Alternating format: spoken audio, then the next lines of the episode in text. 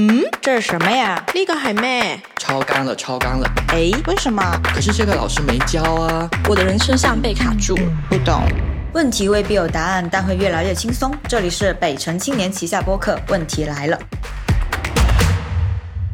问题没什么大不了，质疑他，理解他。直面它。我是蛋蛋，我是 Kiss，我是 PP，我是冠宇。一年一度的总结播客终于安排上了啊！无奖竞猜，这是问题来了第几期播客？这看标题不就知道了吗？七猜，没错。好，无奖竞猜，等一下让你第一个发言。前阵子 好惊好惊。然后，那我前阵子呢就看了小宇宙后台给我们的年度报告嘛，有一个数据是说有十一个观众一集不落的听完了我们所有的节目，多少？就是十一个，十一个听众。我都没有一集不落的听过。对呀、所以想给这十一个听众说声感谢，也很谢谢三千 三千多位关注我们的粉丝。你们真的很有眼光，嗯，选择是吗？了我们。不会有人取光吧？很谢谢你们一直听我们在讲话，看见我们。就很高兴能跟大家通过播客分享故事吧。然后额外提，就是之前在评论区提问的一位粉丝，嗯、可以去后台私信我，我把我的微博给你。哇我们在场所有人都没有关于的关于的微博。哎，那其实这一年走来呢，如此精彩，想必在座的各位都有责任，可以分享一下你们今年有哪些重要的小成就吗？我的成就多喽，啊，我看到了，写了，哎，你该不会几页纸写的都是你的成就吧？哎，差不多吧，可能可能一百个，然后我就简短一下说七个吧。我是我我我真的写的有点多，因为我是把它分成了好几个范畴，然后第一个是运动，克服了游泳，就是水这个怪物，因为对于我来说，游泳是一件很可怕的事情，水也是很可怕的事情，你之前是有溺水过，要差点死掉的那种。你你是今年学会游泳吗？我是，其实我学校是必须哦你得学会游泳才能毕业的。然后那时候我是学会了划水，可是我不学换不会换气，那时候是一口气游过去对面，差点就死掉了。然后毕业了之后我就没有去学换气，然后是到疫情结结束了之后，游泳馆重新开了，然后我就想我得重新再去学这个东西。提问一下，为什么你今年就很想学游泳？是心理咨询师建议我去做一件克服自己困难的一件事情。嗯，呃，之前我克服了一件一件事情，可能你们都想不到，就是吃青蛙。我之前是不吃青蛙的，就是牛蛙啦，嗨。然后我就想，二二年我得再去克服另一件事情，就是游泳，就是水。我觉得我是突破了自己的一个很大的心理防线。对，哎，我想问一下，为什么心理咨询师建议你要去做一些克服自己困难因？为我那个时候没有任何的动力去生活，或者说我没有任何的生呃那种激情，嗯，就是感觉所有东西都是平平的。嗯他就想让我的生活有一点起伏波动节奏然后。去克服一点困难难度这些事情。嗯，然后第二个是我的偶像，我见了他，见了他很多次，然后你的偶去了他像是谁啊？我的偶像是陈绮贞啊，可能有一些老粉都可能认识我，呃，我在这里的名字是 Kiss 啊，可能在粉丝群是另一个名字，你们都会知道的。然后我去了他八场的音乐节，我和他三年都没有见了，可是他第一次见到我的时候，他还记得我，就是他其实一直都会记得很多粉丝，然后我你怎么知道他记得你啊？因为因为他他和我说你怎么改名字了。哇因为我让他帮我签名的时候，他说你之前不是这个名字，哇，好感人。他还记得这个偶像值得因为我之前是让他写另一个名字，然后今年我就让他写 Kiss 了，嗯，对，然后呃后后来我还有不我什么比这写。更幸福的事情？对我写了一面扇子嘛，然后后面我在机场给到他签名的时候，他说我有看到你这把扇子出现了很多次哦，哦，我真的好好幸福。然后我也不想把这把扇子送给他，所以我后面写搞了一张旗子，就是上面写满了粉丝的签名，然后送给他，他已经带回去台北了。对，这是这是我一个很大很大的成就。然后追星追的好成功啊！然后在演出的时候，我还上舞台跳水。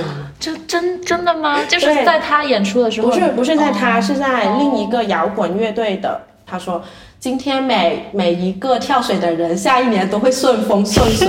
我就听着这句话，我就得上去跳一次，嗯，而且还拥抱了演出的陌生人。我记得旁边是有一个男生，然后那个主唱 Q，在这首歌响起的时候，你可以抱一下别人。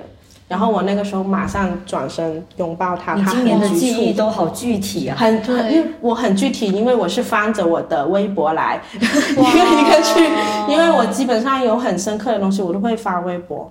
所以记录真的很有必要。对像我就完全不记得这么具体我在写这个的时候好，除了我最近三个月、三四个月的一些记忆还很深刻之外，我已经忘记了二零二三年一月我在干什么了。我甚至都不记得我昨天发生了什么，有点夸张了，姐。像活在梦里。我还有还有很多。你继续说还有一个。突破，就是二二年我九月份脚伤了，然后我是不敢开长途车，因为它僵在一个地方，它会抽筋，我不敢开。可是，在今年，就是去年十月份的时候，我完成了一次四百公四百公里的长途驾驶，啊，我觉得我自己也做了一次很大很大的突破。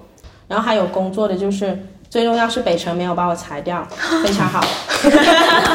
然后还有就是恭喜恭喜！对我的副业就是一直都有在签约，基本上每二十天、每个月都有给自己做工作便当。嗯，嗯，哇，姐，我你有一种走上人生巅峰，各个方面都很圆满的感觉。我也觉得。然后第五个是帮助，我写的 title 是帮助，呃，是帮助流浪动物机构第七年，因为我已经就是每一年都会给他们捐钱。然后今年去做了三次的义工，就是给你们分享过去洗那个猫砂盆啊、喂猫啊那些东西。然后你过去，我们在那里洗猫砂盆，然后喂饭都不会怎么说话，就是很安静的去做这些事情。嗯，可是我觉得很有意义。然后还有就是会去医院做手创，那个那首创是什么？勇气手创是我我有加入一个义工组织，是 for 那种癌症小朋友的，他们是没有头发嘛，就我之前是有捐过头发的，我捐了一个三十厘米的头发给到他们，然后就去那里帮他们创那种勇气手创，就是和小朋友一起创的。他的意思就是给那些误捐的人，每一个月可以捐几百块钱，就会送一串小朋友做的勇气手创，当做是一个小小的感谢的礼物。第六个是陪伴，就是去年去年在我身边的朋友、家人、恋人，今年依旧在我身边。我觉得这件事情让我很幸福，因为在去年过年的时候，我一直都觉得我的奶奶可能是过了去年的那个年，就是最后一个年了。可是今年我觉得她还可以过，继续继续可以过去过过下去这一个年。她已经九十五岁了嘛，就希望今年过年的时候她还在。然后我有一个舅舅，他也癌症复发了，我也希望今年过年的时候他也一样在。第七个是健康，是今年的月经非常的正常，然后在二二年、二三年到现在都很顺。今年我的心理咨询的次数是十二次，嗯，相比于我二二年的时候是减少了一半。我觉得我自己没有那么多冲动去寻找咨询师的帮助了，我可以自己平静的去解决这些事情。嗯，好，这就是我的成就七个。梳理出来了。你我觉得你这个都可以成为一个报告了呢。你还分板块，偶像，然后呢，帮助偶像运动突破，我感觉可是可以给自己出一个报纸，然后有什么娱乐版、健康版、运动哇，你这版。个他连拥抱了拥抱了十个人都写、哦写进去了因为。我之前不可能只拥抱朋友，没有拥抱亲人，嗯家里人可能会很少，或者说没有很熟的朋友也不会拥抱，会很熟很熟的才会抱抱他。我今年一个很大的进步也是我学会了牵手。我以前就是讲讲你的故你讲讲讲讲讲讲讲。不是不是，就是因为我以前觉得我对人还是很友好、很平易近人的，但是呃，谈了恋爱之后，我发现我哪怕是不是跟就是男朋友，就是跟我妈妈、跟我妹妹、跟我很好很好，已经快十年的闺蜜，我都不会牵她们的手的。它虽然是一个肢体动作很小了，你做跟不做其实也不代表什么，但是我觉得这可能代表了我对人的一种戒备心。虽然我跟我的闺蜜关系很好，但是如果她和死劲的要黏我，甚至要跟我十指相扣，我会有点尴尬。但是不知道为什么，呃，谈了恋爱之后，这件事情就很顺其自然了。是的，是的，好呀。那我先说一下我今年的小成就吧。首先，第一个当然是谈了恋爱，然后第二个是打了酒架，第三个呢是发了很多微博，就是快一千条了，我的妈呀！哇，一年发一千条，那一年得三，一没有没有是从以前到现在发一千条。我以前觉得一千条微博很少吧笑死！，我以为你一年发了一千条，那我是得有微博有六千多条哎。我有四千多条今。早迟到的时候发了第两千条，哎，但是但是其实能够把微博发到一千一万的人，其实也是某某种很厉害的能力。我觉得，我以前觉得一千条还蛮少的，现在自己发过了才知道还挺难的。第四个是放弃了对齐刘海的执念，呃，怎么说呢？就是从小到大就一直有一个齐刘海作为我的挡箭牌，然后你突然把它掀起来，就觉得感觉有点惶恐。感觉在裸奔，没错，所以我一直都是有刘海的了。然后不知道为什么今年就是忍住了，没有去把它剪回来。然后第五个就是刚刚说的变柔软了一些，对人类少了一点戒备，多了一点亲近，而且是很自然而然发生的，就没有去刻意练习或者什么。第六个，我觉得我是会跟人交谈了。有时我觉得自己还挺幽默，我以 我以前觉得我其实不太会跟别人说话了，有时候说着说了几句之后就会冷场，所以我就不太敢说。但是不知道是因为录播课录多了呀，还是跟你们打打闹闹打多了，就是。我去跟一些除了我们之外的人聊天啊什么之类的，偶尔蹦出来几句也会让场面显得非常的融洽，所以对自己的沟通能力有一些个自信。第七个就是跟大家尝试做播客嘛，还挑战做了一下主持人，从一开始磕磕绊绊到现在也算相对顺畅吧。上次塔西提就是跟我一起走回家，他说我现在主持就是有一点点小起色，然后我就心里美滋滋。美滋滋。是的，第八点就是有被动去了一些远方，比如跟你们一起去崇左呀，然后跟塔西提一起去了川西呀。本来我写这个的时候，我想的是，其实去这些地地方哦，也不是我主动安排的，要么就是去团建，要么就是公司安排的，不太算一些成就吧。但后来想不对，我去了就是我的成就，不要对自己要求那么高。所以第九个成就就是学会了放弃。今年我比较大的进步就是去放弃一些做不到的事情，放弃一些赚不到的钱，还有放弃去成为一个百分百完美的自己。反正呢，就先身体健康，现在就是内耗不了一点。好，然后我写完一圈，发现我所有的成就都跟钱没有什么关系。咱们就是说，注定会成为一个农民。我只写了三个哎。但我觉得你那三个都特别有意义。没有吧？我听下来，我感觉我的自卑到达了顶点。我写的这三个其实都，我我现在对比起来好像还蛮 normal 的。第一个就是我，我其实一就是在我们播客第一期还是第二期，我有说到，其实我很想把我的家打造成一个公共空间嘛，嗯不是说面向所有人，而是至少开放给我信任的、我喜欢的朋友们，大家可以来这里，呃，就发发呆啊，看看电影、聊聊天，这样就是一个很舒适的一个环境吧，想营造给大家。我今年终于。就是踏出了一小步，比方说，我每周都会有两天是固定的电影夜，在每一个月的月初就会整理，可能我这个月会播放哪一些电影，然后就逐个私发或者是群发给我的朋友们，让他们来。就是挑一部你可能会感兴趣的，可以在那天过来看。因为我把我的家打开了，我也因此收获到了很多朋友的善意和爱意。比方说，就算我不提，当然我我我这种脸皮这么薄的人，肯定不会主动提说你来的时候给记得给我带点什么哦。但是他们就是会，比方说带带水果、带花，然后带带什么？我我家酒对带酒，嗯，我会觉得这是一种很跟朋友们很良性的互动吧。因为我可能是个 I 人，所以其实我知道外面有很多很好的这样像这样的很好的空间、很好的沙龙、很好的活动，但其实我好像我参加的那个动力和意愿并没有那么强。即便我知道那个很有意思，但是我一想到我要置身于那样一个陌生人的群体中，一个陌生的环境，我甚至要发言去表达我的观点，我我其实会会会觉得有点压力，但我还是会想跟大家玩到一起，所以说，嗯、把我的家作为一个小小的试验场，我觉得嗯还蛮不错的。第二个小成就是今年读了，不是今年，是去年二零二三年读了三十九本书，哇好厉害呀！真的有打很厉害吗？当然我知道三十九本可能对比一些真的很爱读书的朋友，我当然是比不过他们的。但是我觉得一年读了三十九本书，对我来说是一个非常大的突破，因为我我虽然自诩为是一个好像还蛮文艺的一个人，但是。你如果是一个以文艺青年自居，但是你不读书这件事情就很诡异，很 很相悖。然后我也会很长一段时间会觉得很心虚啊，我明明对这么多东西都很感兴趣，但是我为什么就是好像读书读不进去呢？我觉得重新拾回阅读习惯这一件事对我来说非常的重要，我觉得它是我作为。呃，生活里面一个确定感和安全感很重要的来源，因为我其实有蛮长时间都会陷入一种啊，我今天好像什么都没有做的一种虚无感。嗯，但是自从我开始就是捡回读书的习惯，可能就算每天只是读两三页，就好像我的呃我的生活的进度条有往前再推进一点，而不是一直。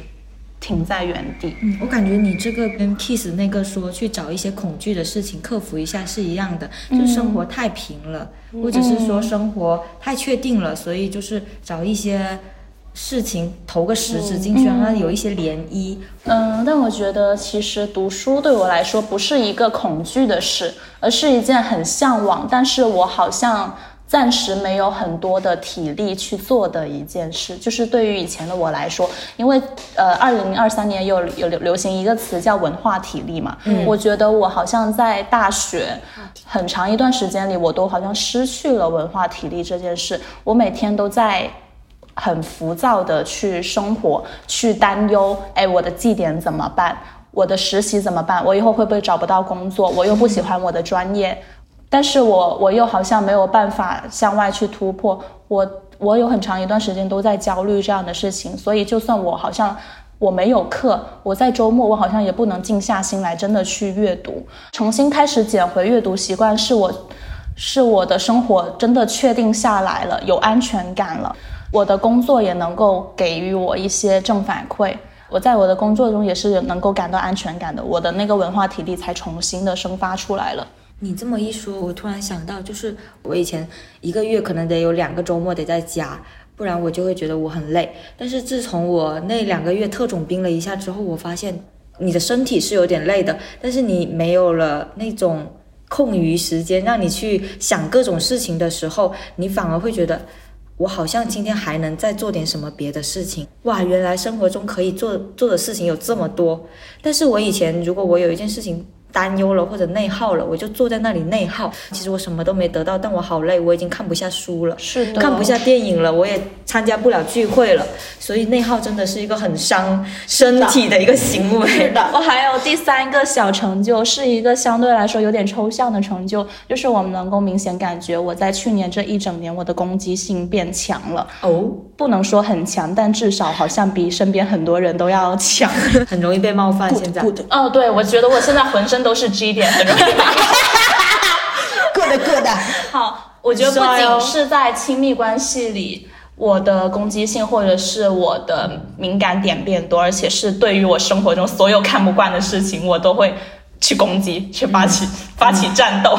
好，要保持愤怒。好，嗯。关于呢？我呀，我昨天其实跟蛋蛋姐一样，第一条写的就是今年谈恋爱了。哎呦！但热闹的时候想起这恋爱谈的其实啥也不是，你知道吗？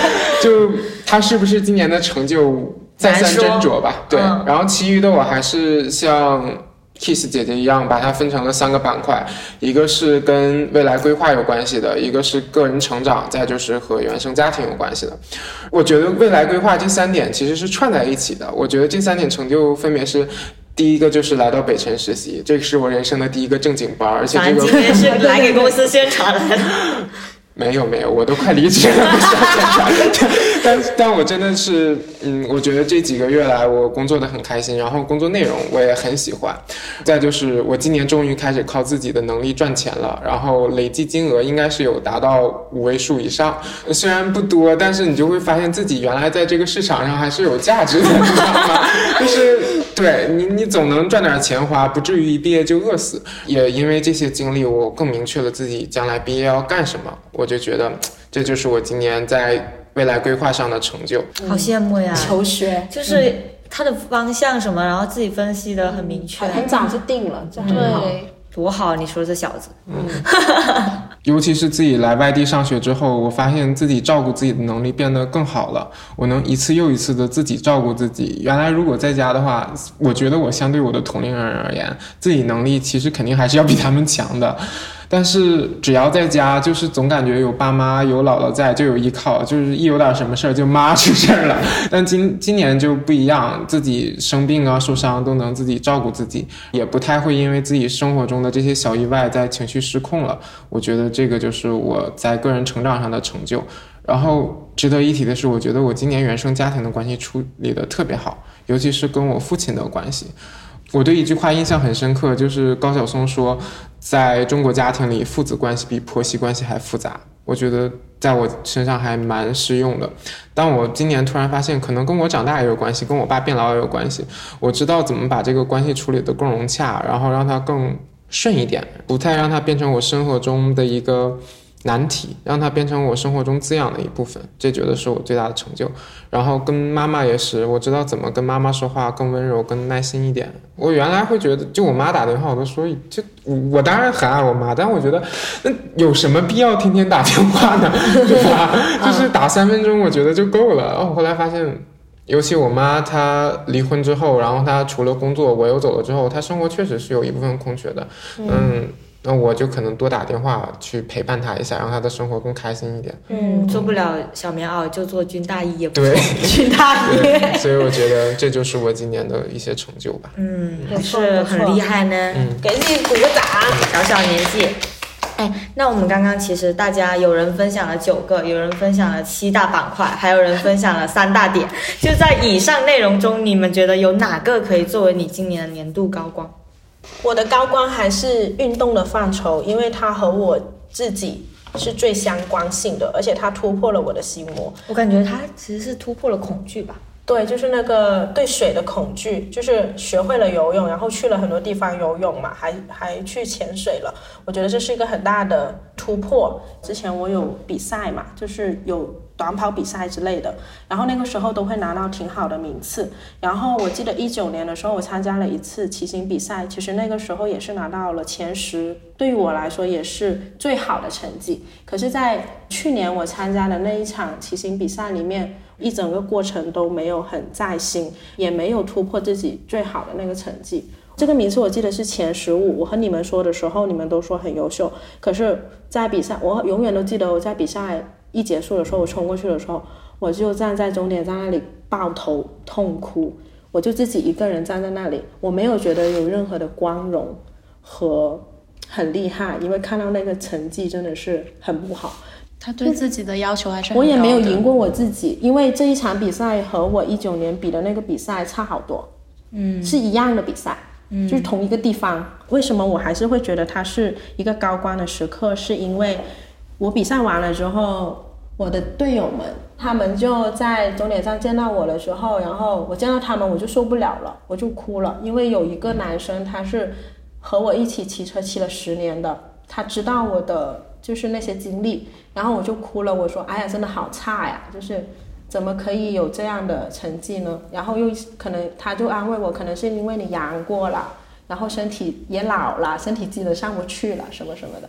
然后另一个小弟弟吧，然后他拿着一瓶可乐，然后在那摇摇摇摇摇，嗯，他就说没关系，我现在就给你颁奖就好啦，因为我每一个人都有奖牌的，就直接把那个奖牌挂在我身上，然后喷可乐，就像那些人拿冠军一样，嗯，喷香槟一样。那、那个时候我就觉得我自己好像也有在领奖，嗯，在那在那一刻的时候，我是真真正正的去承认了自己的那些不足和不甘心。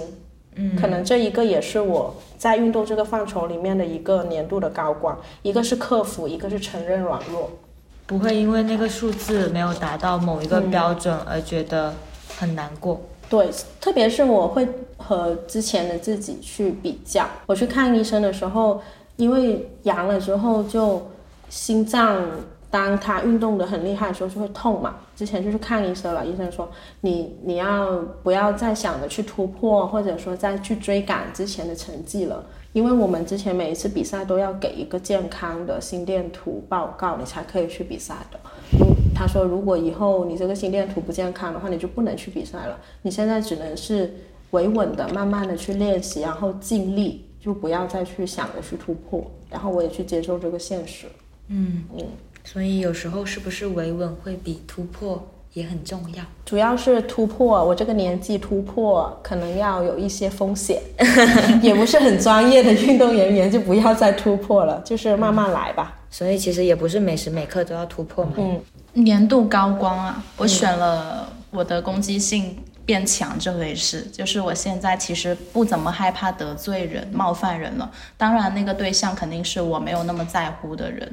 我不知道你们能不能想象，其实，在以前我真的是一个非常软弱，甚至非常懦弱的一个人。我大一的时候接到推销电话哦，我听对方唠唠叨叨说了一个小时，但是你们可能最多说一分钟就已经肯定会把它挂掉了吧？我就谢谢挂掉。嗯，对啊，我真的是很 很有礼貌，当然我很不耐烦，但是我就是不敢挂，我会觉得啊，他都说了这么多，他说的这么，呃，用心，我挂掉会不会很伤害他呀？还有大学大二的时候，还发生一件对我整个人的性格有很大扭转的一个事，就是我大二的时候，我们校门口开了一间。手机店之类的东西，然后他们促销搞活动，然后我有一天路过，他给我派了一个小礼物，然后说：“哎，小姐姐，你要不要登记一下？我们在搞抽奖，有可能会，呃，就是奖品是什么什么，有可能抽到你。”我当时不是说我贪心想要那个奖品，我只是说：“哎，我不好拒绝他，他顺便的事儿吗？对，顺便的事儿，他在这里就是 呃大太阳下面站着也挺累的，然后我就登记了我的手机号。他说：“哎，然后。”他说：“哎，小姐姐，你中奖了，然后奖品就是那个 我就想起谁谁谁好像也经历过这个事情。对对对对对，其实我有遇到过，真的。他就说我我中奖了，他说奖品是什么？我当时啊懵了，真的假的？我并不觉得很欣喜，我就是觉得有点懵，然后我就傻傻的跟他进去。他拿出了那个奖品是一个平板电脑，然后他拆开了给我看，还开机了给我看，说：哎，这个就是送给你的平板电脑，你可以带走。”哦，好啊，那我带走。然后他说慢着，你带走呢，你你你可能需要现在要充三千多块钱的话费。嗯，三千多？对，你要充三千多块钱的话费。当然，你可以用那个话费在我们的那个电商平台去购物。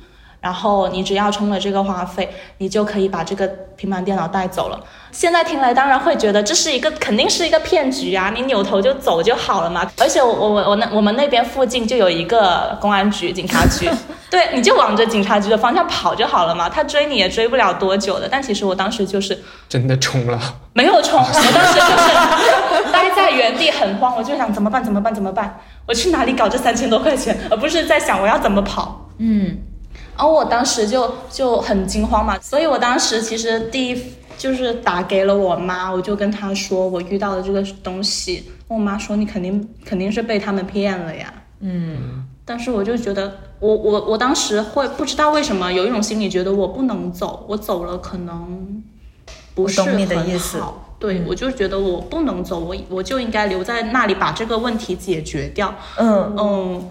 我们还是太好，我妈就是当时在电话里对我很失望，还是把那三千块钱给我打了过来。然后你妈 不是说这是骗人的吗？对啊，但是我我就说，哎，应该不是骗人的吧？他说那个话费可以会每个月打给你，你还可以用那个话费买东西。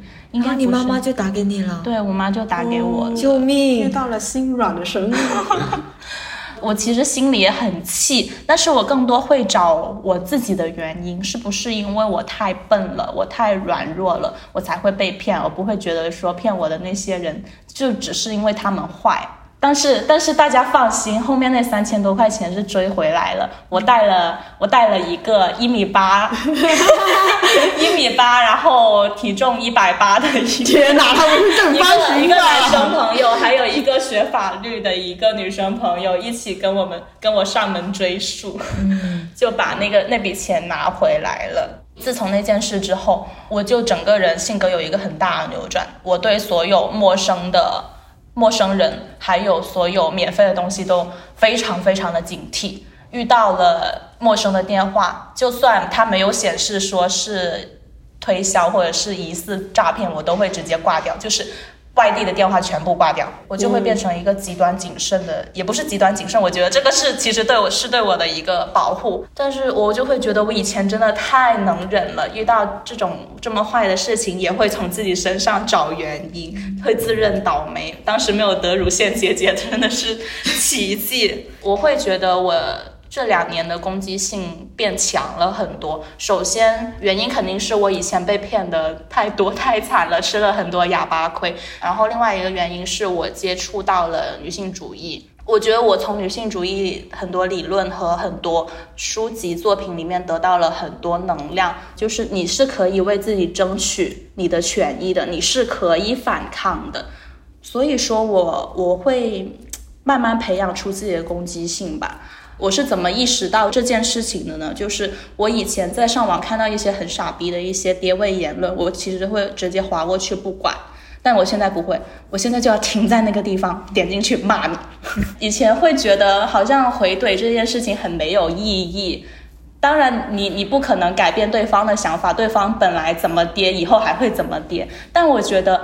我的反抗至少，或者是我的那那段评论，至少会让我的同温层，当他们看到这这段那么跌位的言论，他看到我的反抗，或者是我的回怼，我的同温层能感到舒服一点，这样也挺好的。还有一个例子是，上次我和朋友去深圳玩，我们走在那个人行道上，后面有一辆车，有一辆电动车开在人行道上，然后还就鸣笛，就叫我们给他让道。他就很荒谬了，他已经在人行道上了，然后他开过去，我就很大声骂他：“你知不知道这里是人行道？你开上来干什么？”然后他回头瞪了我一眼，我也很很很生气的瞪了他一眼，但是。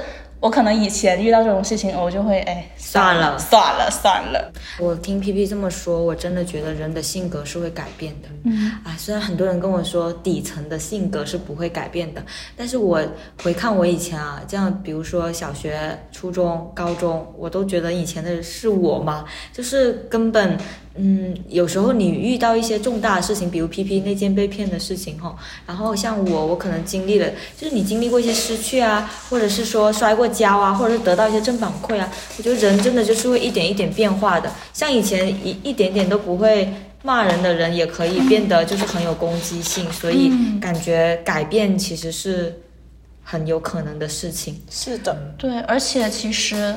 可能是因为我在小县城，我不知道大城市会不会好一点。我在小县城，我接触到的文化和教育就是要求我们要乖，要听话，就是希望我们成长成一个好像面面俱到、一个很光滑的一个球体，要把我们的棱角磨平。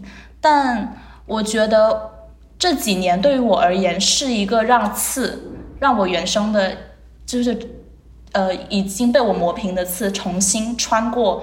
血肉长出皮肤的一个过程，嗯，我觉得其实小到上厕所被人插队，大到一些社会的公共事件，如果你真的很说，就是想要讨好所有人，想不伤害所有人，不捍卫自己的边界和底线，吃哑巴亏。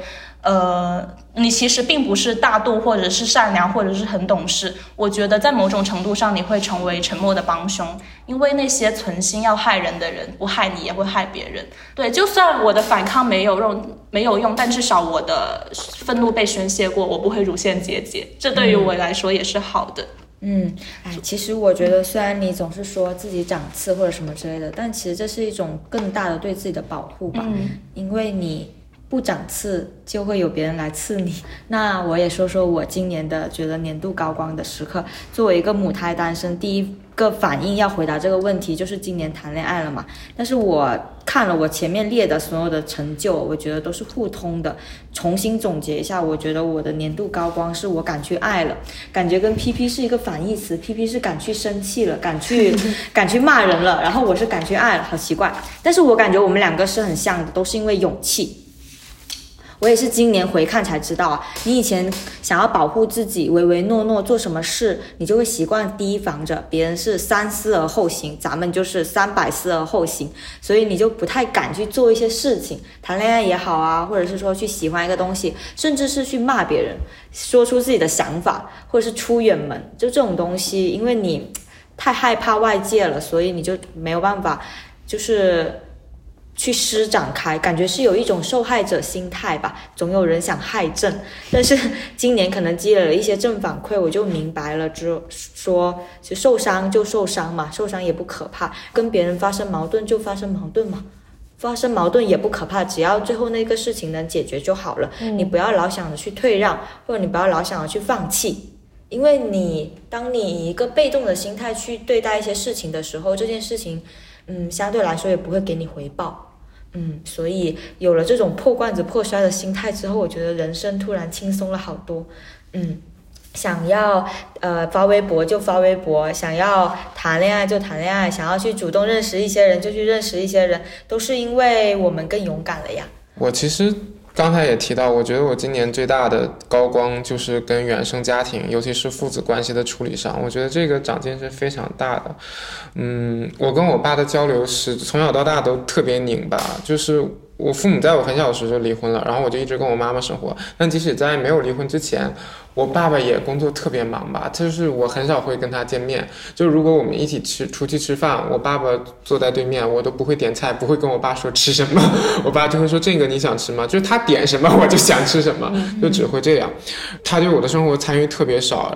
十八岁之后，高考之后，我突然发现他就特别想参与我的生活，但那种参与好像都不太像关心啊，或者是建议啊，它像是一种指令，就是你应该去这个大学，你应该读这个专业，你应该怎么怎么样，我就觉得特别不适。然后我就觉得你从来没有参与我的生活，你也不关心我到底怎么怎么想，然后你就把我安置在那儿，就是很不为我考虑，加上。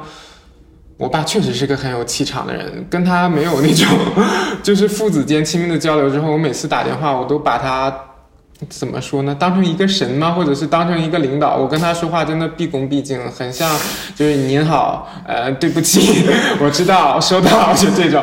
反正在他面前，我就很会做小伏低那一套，然后但心里又有很多不满。然后我曾经有一度跟他关系拧巴到，我在提纲里写的是。我希望我努力的动力是让我爸的生活之后别扭一点，但我其实原字写的是痛苦一点，但我觉得这两个字太重了，我怕会被人骂，所以我就写改成别扭一点。因为很多时候我爸他是不关注我的生活的，就是我呃拿奖学金的时候，他说：“哎呦，你学习还这么好啊！” 我我考研究生的时候，他说：“嗯，你考上了。”这种好不爽啊！你们两个人，对，对他他不是。他对我的要求真的不像其他家那么高，他他希望你保稳，但是他我总能在稳定之外做出他预预料以外的成就，然后就包括我减肥，他我减肥成功那一刻，他应该大概有一年没有见过我了，他突然就是来来我家看我的时候，他说，嗯，这是我儿子吗？对，他就这种状态，然后我就会有一种爽感是。就是你懂吗？你儿子今天这么优秀，你一点参与都没有，这都跟你没关系。但是后来，尤其是今年之后，我发现拿这拿这种有一种报仇的心态去努力，其实对我跟对我爸而言都是一种伤害。而且我今年很明显的感受到，我爸老了，他打电话的时候会跟我示弱了，然后他也有白头发了。他开始注意身体了，然后就很多细节，就是如果我一起吃饭，他会说：“你看看这个家的哥哥呀，之前在哪哪哪打拼，现在也因为他的爸爸回来了。”我就知道他在点我，他希望我早点回去怎么样？而且是上个月我受伤的时候，他主动给我打电话，然后说了一句：“我想你了。”就我应该很多年。你爸爸主动跟你说我想你了。对我应该很多年没有听过这句话了，我突然那一刻就觉得。我也要换一种方式来处理我跟我爸爸之间的关系。我不应该再是对抗性的，我不应该只把，嗯，就是我俩之间的矛盾变成我努力的动力，然后也不单单把它当成是一个我的领导，我的财政部，他不只是我生活中曾经缺席的爸爸，也可以把他当成他就是一个忙碌的爸爸，不善言辞的爸爸，然后一个第一次做爸爸的爸爸，就是能这么想的时候，我突然就是。不惩罚我爸爸，也不惩罚我自己了。对对对，对，就舒服了很多。然后我就觉得，我真的又成长了一点，也也距离成为一个合格的儿子更进一步了。我就觉得这可能是我今年最高光的时候。好吧，嗯，哎，我感觉就是有时候长大，是不是就是去放下一些对抗的东西？因为当你有很多很多对这个世界很多不满的时候，你所有东西你都想要跟他们讨个说法。但是有时候和解了之后，又觉得还行吧，就这样也不错。你已经进入另一个状态，因为你有更重要的事情要去做。你会这样觉得吗？我觉得是因为他们的权力关系之间有了平衡一点，可能他在冠宇在小时候，他爸爸是一个绝对的权威，而可能随着他爸爸年纪大了，身体质量可能身体状况也没有以前好了，他会觉得儿子还是很重要的一个依靠。嗯，那我刚刚听大家说下来，我感觉大家都很有收获，就大家都有各自的高光时刻嘛。嗯但你们会觉得，就是一年又一年的，自己有在逐渐的长大吗？首先定一下什么是长大。我在我眼里，长大就是一个逐渐负责任的过程。嗯对，就是你要肩负的责任越来越多了，那你真的变成一个大人，就是你不单要为自己负责，你还开始为更多的人负责。我觉得那就是成为一个大人。然后，如果按这个视角来看的话，我觉得我今年长大了一点儿，但是不多，就是距离成为一个真正的大人还有一定距离。嗯就是今年我之前也说了嘛，就无论是从原生家庭啊，包括自己也能赚点小钱啊，都是开始为自己负责的一个状态。尤其是我发现自己处理自己很多心态上的问题了，也变得更好了。就很多意外来的时候，我开始更能井条有序的去处理，而不是惊慌失措了。比如呢？前一阵子不是腿受伤嘛，我就一直居家办公。居家办公的时候，我还要自己做一些个家务。有一天午休的时候，我就把我们寝室一瓶红酒打洒了。一地都是玻璃碴和红酒渍，电脑里还在外放，就是上一期没有剪完的博客，洗衣机里还是没有晾干的衣服，好崩溃的画然后我。还不能直立行走，当时我当时就觉得完了。就如果换到以前的话，我会说完了，我可能就在家，我要么我真的崩溃大哭，或者就给我妈打电话说 妈，对。但我那天突然就无比冷静，脑子里立刻生成了一副就是完整的 SOP，我说怎么做怎么做怎么做，因为我那天突然意识到焦虑是没有。就是不能解决问题的，哭也不能解决问题的。然后我就那天就坐在这个可以滑轮的椅子上，然后一边扫地一边拖地，然后把然后那边听着播客，大概记一下哦哪里是需要剪一下的。然后我就 好厉害呀、然后就那样磨磨蹭蹭到晚上八点，然后地面又干净了，工作大概我知道一个小时之后可以处理完，然后单腿蹦着去把衣服晾完，我就觉得我今天真的长大了。好厉害！对，而且我说出这个，我小时候以我戏精的个性，是跟我爸妈或者对外描述这个事儿，我一定会开始卖惨，我会就是渲染自己是多么的孤立无助。但我今天倒不这么觉得，我蛮享受这个过程的，就是觉得自己离勇敢和长大更进一步，这个状态我觉得挺好的，所以我就觉得自己可能有长大了。嗯，就是我突然觉得成年人的长大哈，也不是说一定要去处理那些大事情，就是你能够把生活中那些一直出现的小意外把它处理好，就已经是一个对自己很负责任的过程了。不是说成年人的崩溃往往就在那么压死骆驼的最后一个稻草上吗，但是哎，能够享受，能够解决掉琐碎的一些意外，也是很厉害的一个事情。嗯，我觉得冠宇的成长可能像是从优先处理情绪转化到优先处理问题，而我的思维是从优先处理问题到开始直面我的情绪，感觉自己有没有长大呀？我觉得我没有长大，甚至是一年比一年更像小孩了。我不知道你们相不相信，我是在小学的时候就被老师评价过，我是一个很早熟的小孩。一方面他们会因为我很早熟而喜欢我，因为我很听话、很乖，从来不跟坏孩子搅在一起，成绩又很好啊，也不需要家长担心。甚至我我从三年级开始就给我妈做饭，然后做到了五六年级哇，。好厉害呀！对，就是一个你你无师自通吗？对呀、他才是大厨神。我妈有指点我，但是也没有太多的指点，因为我我小时候很喜欢看电视上的那种做饭节目，当时我妈工作也很忙，所以就是承我承担了一个给我妈做饭的一个小厨师角色。但是后面我我的老师也开始因为我早熟而不喜欢我，但这个早熟体现在另外一个方面，就是他们会觉得我好像太早就有早恋的倾向，觉得我好像很渴望跟异性接触，希望可希望得到异性的青睐。但我承认我当时确实是这样的。但我现在回看起来，当时的早熟其实是反而是心智特别不成熟的一个表现，因为你不成熟，所以你才会很盲目听信一个权威，那个权威说什么你就去做什么。而且我感觉你有点像在假装大人。对对，你就会让自己表现出他们想要你成为的样子，而你没有自己的想法，没有自己的思考，没有自己的情绪。比方说，我刚才老师们觉得我有早恋倾向，我确实是有。我觉得是因为我没有建立起我自身的一个对自己的评价体体系，没有建立起我自己对自己的认同感、价值感也好，所以我特别渴望，好像通过哎我谈恋爱了，有人爱我了，来证明我还不错的这个事实吧。我为什么感觉我一年比一年更像小孩？是因为我发现我的那些坏的情绪，那些任性。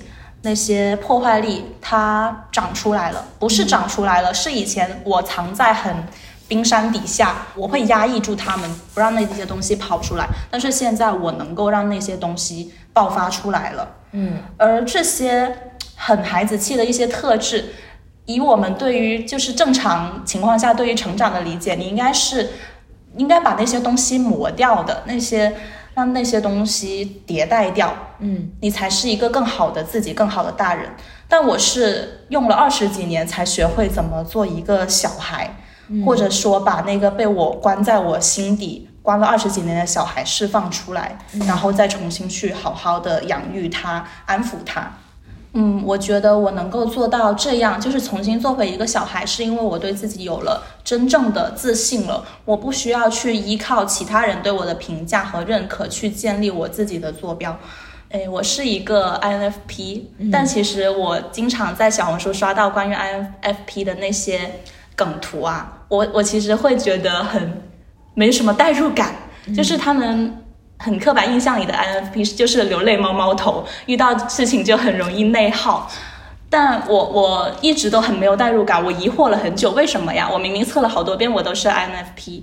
后面我发现，因为我是 INFPA，我的 A 值有百分之八十三。在 INFP 不是调停者嘛，然后 INFPA 更细化的一个分类是个人主义者，就是他。可能是怎么说难听一点，是有点以自我为中心吧。但是我觉得这对我来说是一件好事。对我现在真的可好像成为了一个普通又自信的一个大人了。嗯嗯，而当我真正的对自己感到自信，我才有可能生发出对外界真正的信任感和安全感，我才可以真的放心让自己像个小孩一样，在一个小世界里撒泼打滚。然后在一个大世界里横眉冷对千夫指。嗯，哎呀，我感觉 P P 刚刚那么分享，让我觉得我们自己或者说大部分人理解的长大，就是我要情绪稳定、很乖、懂事，能够处理很多大大小小的事情。但是其实你说 P P 他自己觉得他没长大，但是他刚刚说的那些，我觉得也是一种长大，就对自己负责，对自己的情绪负责，然后能够去嗯安抚好自己的。心情，这其实也是一种长大，不是吗？但是我们并不会把平时说长大定义为这种，而是前者。那我想问一下大家，你们自己觉得怎么样才算是长大呢？或者说，呃，又就拿你们自身来说啊，你们对对于自己，我今天长大了是怎么定义的？有没有什么坐标和参考？我自己是现在是觉得说，长大要把自己当成一个独立的个体，你。不要老想着去依赖别人，但是你也不要老想着去拯救别人。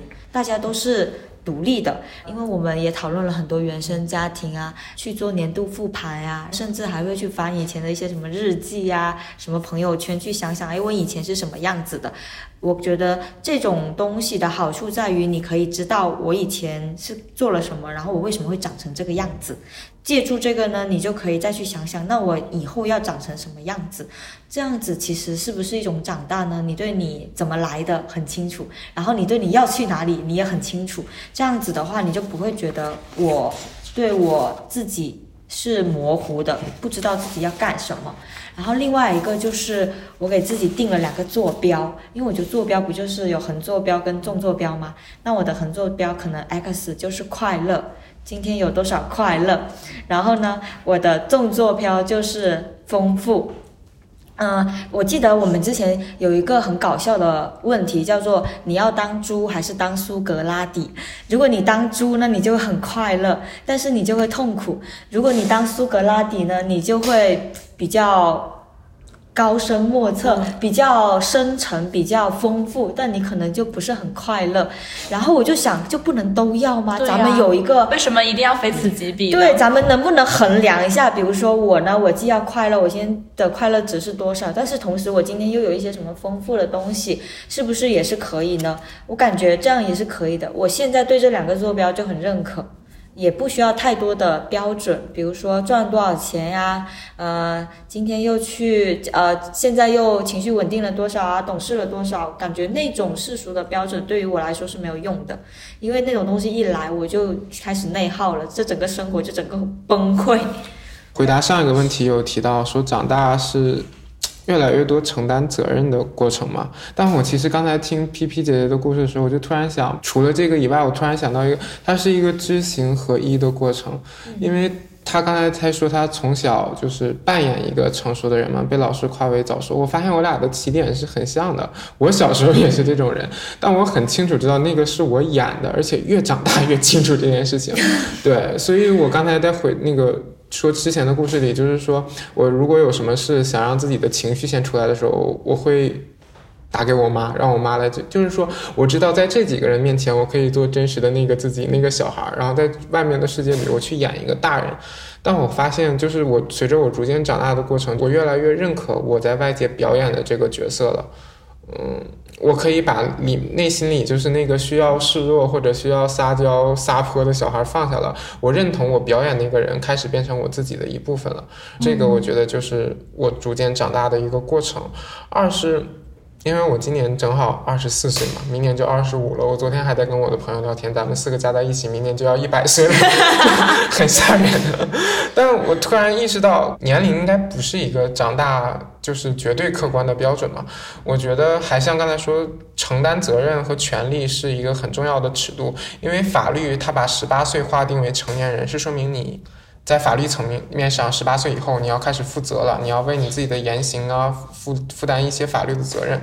那我们今天这个语境下在讨论的长大，我觉得应该也是相似的，嗯，就是它的本质不是年龄，而是一个你要承担责任的度是多少，加上。我觉得自古以来长大这个事情，它年龄的那个尺度是随之而变的。人类预期寿命预期五十岁的时候，那你十五六岁你就要成为一家之主，你就要结婚生子。那我们今天的寿命预期在逐渐拉长，然后教育的年限也逐渐拉长的过程中，那我们长大这个标识是不是也应该后移呢？我觉得，因为昨天看了一篇文章嘛，说柳叶刀研究我们这一代人预期寿命可能有将近一百岁啊，活那么久，可是我们熬夜吃垃圾食品，哎，对，七十岁，但他也说的，七十岁是个坎儿，你知道吗？就是你预期有一百，但你能不能活过七十，还要看你自己。所以我就觉得，就如果假设我们都能很幸运的成为百岁老人的话，那么我们就没必要让自己长大的那么快嘛，就是把年龄的尺度往后移，看自己什么时候能真真正正的承担那个责任了，真真正正的知行合一了，发现自己表演的那个角色是自己认同的那个人的时候，那就真正长大了嘛。这也是自我接纳。对，嗯，我觉得关宇说的这个点让我觉得很感动，接纳了我一部分的不自洽，因为他说长大就是接纳，有时候你演的那个人也是你自己的一部分。我有时候会觉得我在爸妈面前、跟在朋友面前、跟在领导面前的我，为什么老是不一样？现在觉得那我要生存呀。这就是我的生存本领，这就是我在这个社会学到的东西。为什么不能是我的一部分呢？对啊，而这且不代表虚假呀。我觉得好像这这些这段时间有一种风气，就是很认同自洽，很认同松弛。对，但我觉得松弛和自洽当然是很好的品质，但可能你要允许有些人他就是没有办法做到松弛，没有办法做到自洽，而他本来就是一个。他已经你都拧巴的很痛苦了，你还要求说啊你不能拧巴，你要松弛，那他他又会加重了他的又一层拧巴，他其实是会很痛苦的。我觉得不是说要求每一个人都往同一个方向、同一个标准靠，而是你要允许每个人都能够成为他自己的模样。他、对，我们其实终将活成自己想要的模样。我感觉其实是大家都有自己的一套生存哲学吧，嗯因为大家的环境跟个人性格是不一样的。我们其实好像很多时候都不知道自己想要成为什么样的大人，而是可能是因为有一个固定好的标准在，你就想往那个标准靠，但是有可能有没有可能那个标准也不太适合你？对，所以我刚刚说，我觉得长大就是你知道你为什么会变成这样，以及你接下来你想变成什么样子。我觉得长大对于我来说，就是我开始建筑起我自己的一个独立王国的过程吧。嗯，我不知道我现在算不算有建立起我的独立王国，但我觉得我可能已经建立起了我自己的一个小世界、小庄园、小篱笆。嗯 嗯，我会觉得在这个所谓的属于我自己的王国里，我是我的国王，我也是我的臣民。我会为自己去建立城墙，去建立我跟外界的边界，我去为自己制定秩序和规则，也我也会自己去遵守和维护。然后我觉得你自己成为一个王国，并不代表你要闭关锁国，跟外界绝对隔绝。你也可以是开放的，你可以邀请全世界的朋友来你的王国里面做客，然后跟他们真的有一些心连心的一些 touch 或者是一些链接。但你来到我的领地，你就要尊重我的规则，我的规则不允许被你破坏。你可以给我提建议，我们可以交融，但是你不能改变我。如果我想的话，我也可以是一个远离大陆的边缘小国，我可以自给自足，我只可以只跟我固定的几个我信任的朋友保持联系，但是我们小国和小国之间是可以团结成为联合国的。嗯，嗯为什么觉得 P P 在向我描绘一幅世界景观？理想国，嗯，对，我觉得我可能我们每个人都需要去为自己建立一个这样的一个，就算外界很摇摇欲坠、风雨飘摇，但是你的内心还是有一寸土地，它是你会用心去保护好它的。它是会，就算外界风雨飘摇，你也会让它变得更坚固，而不是说让你内心的那片土地跟这个大世界一起变得更坏，甚至是一起消亡。嗯嗯，我会想起电影《溯源》里面不是有一句话说：“我们一路奋战，不是为了改变世界，而是为了不让世界改变我们。”我觉得那个就是不不要让那些我看不起的东西、我厌恶的东西改变我，我反抗到底，然后。就算反抗失败了，我也不被他们改变。我觉得这个就是我想要达到的成长的状态。太棒啦！哎，真的是很有攻击性啊！你今年，然后我，但是我感觉就是我们建立自己的城墙，建立自己的王国，成为自己跟跟我们去想成为某个人其实不冲突。包括比如说我小时候看到我邻居的邻居家的姐姐，她会很好看，或者是她会学习很。很好，很自信，我也会想要成为她。就是其实长大的过程中，我们是可以有一些模板的嘛。你们有自己想要成为的大人的榜样吗？我觉得不是想成为他吧，我觉得成为在我的理解好像是复制，我要成为另一个版本的他。我觉得是不是成为，而是他是一种我可以成长的一个考虑方向。嗯，我我会觉得说，好像变得像他，就是像他那样会很不错，但我可能不会觉得是要成为他，或者是要跟他一样吧。嗯，哎，我记得在聊这个话题的时候，我看到塔西提说，他说以前会觉得自己是一个没有什么特色的人，就放到人群里面可能就被淹没了。后来他觉得长大就是不要强求自己成为一个有特色的人，因为你其实你的生活环境啊，然后你的一些思考啊，就已经让你成为跟别人不一样的人了，所以你只需要做自己就好了，而不是去强求特色。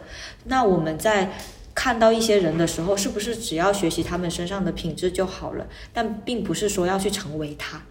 嗯，我其实最近有注意到一个女生，就是泰勒·斯威夫特，因为我在想买那个电影票去看电影的时候，就看到有一个是泰勒·斯威夫特的什么演唱会巡回演唱会，然后我就想，哎，为什么他的演唱会可以放在荧幕上，然后直接就买票上去看呢？我就去简单了解了一下他的一些经历嘛，我觉得这个女生也太帅了吧！其实感觉嗯，很多离我很遥远的女性啊，但是她们都给过我力量。比如说杨紫琼，就是去年她拿了那个奖项，那个时候也是激起了一波就是关于女性力量的讨论嘛。然后像上野千鹤子在去年的时候也是来中国，然后跟一些博主进行了采访啊讨论的时候，让更多人知道了上野千鹤子这个名字。她的书也影响了很多很多的女生。我就觉得。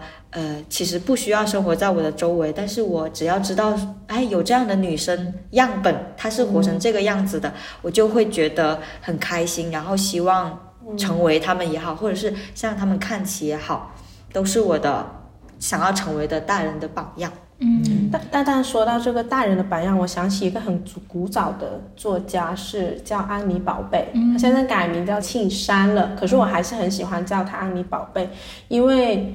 嗯，我觉得他是选择了一条别人都不太敢走的路，可是他在成为这样的人的时候，还要经历很多非议，因为很多人会和他说，他写的都是伤感文学。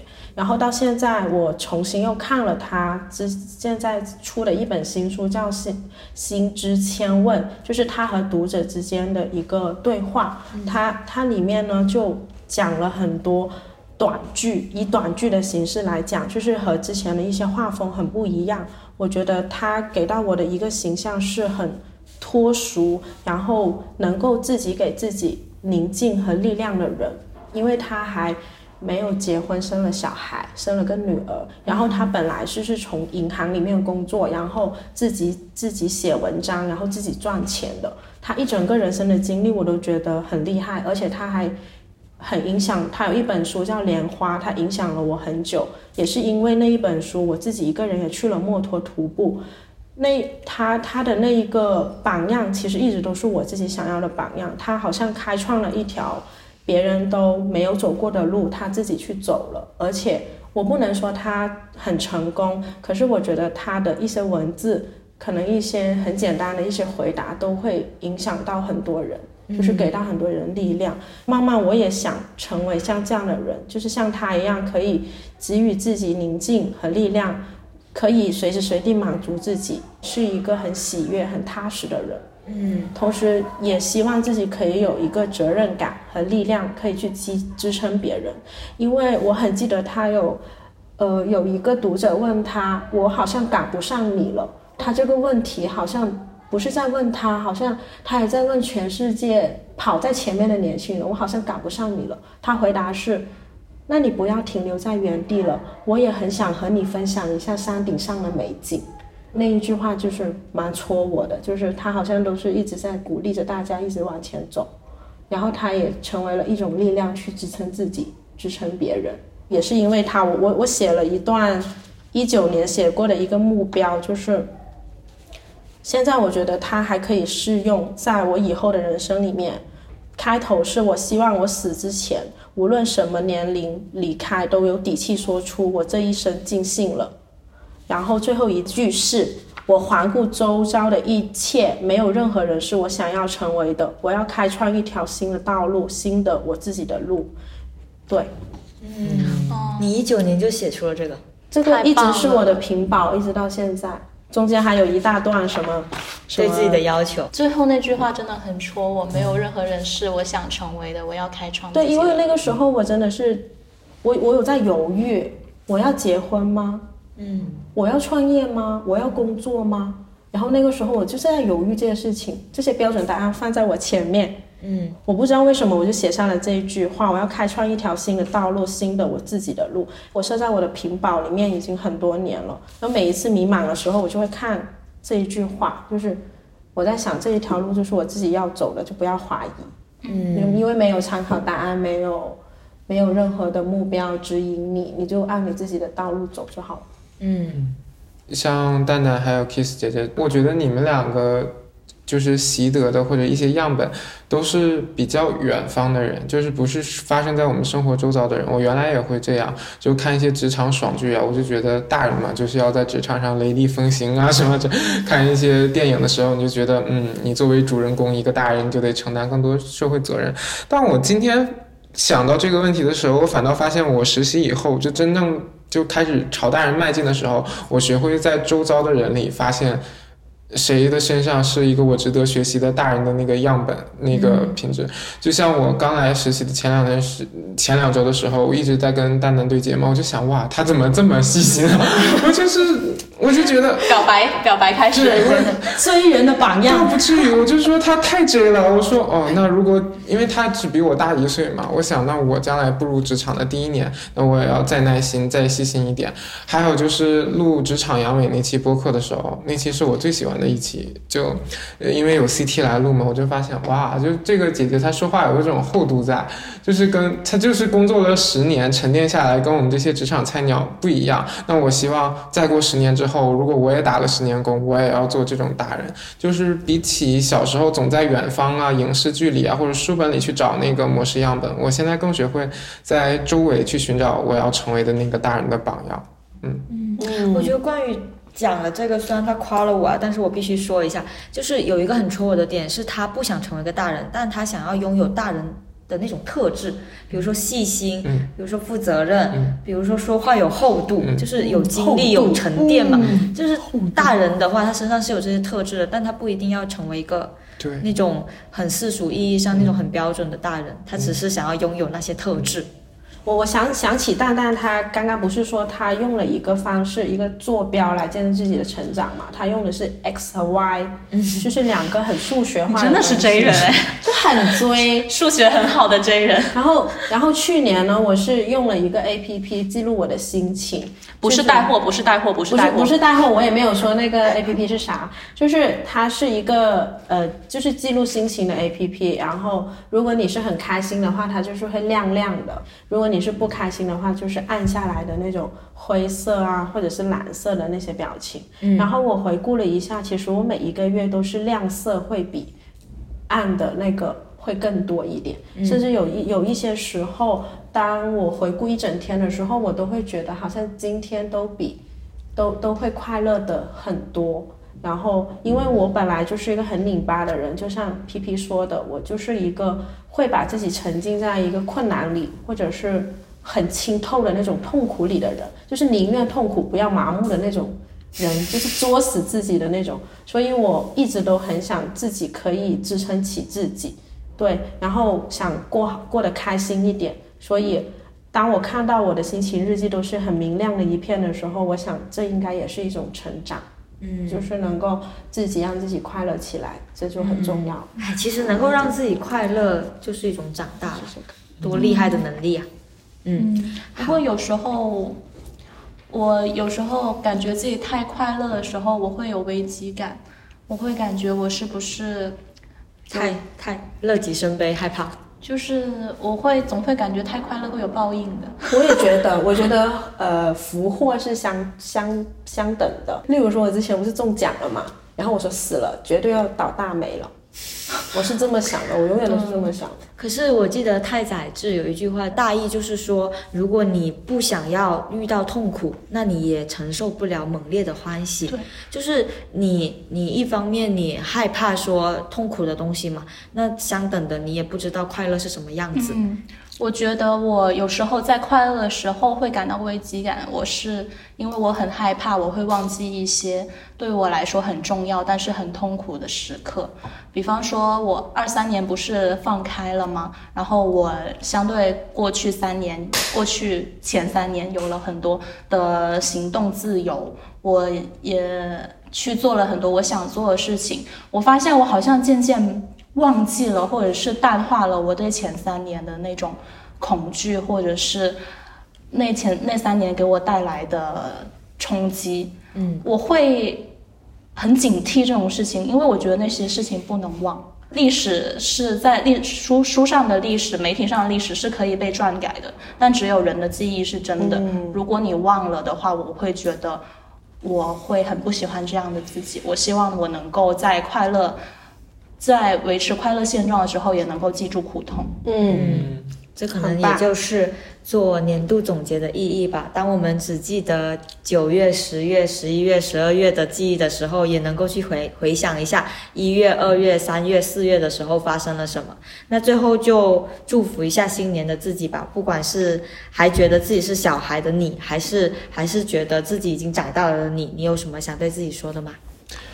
我真的很简单，无论大人还是小孩，祝我也祝大家新的一年身体健康，这个最重要。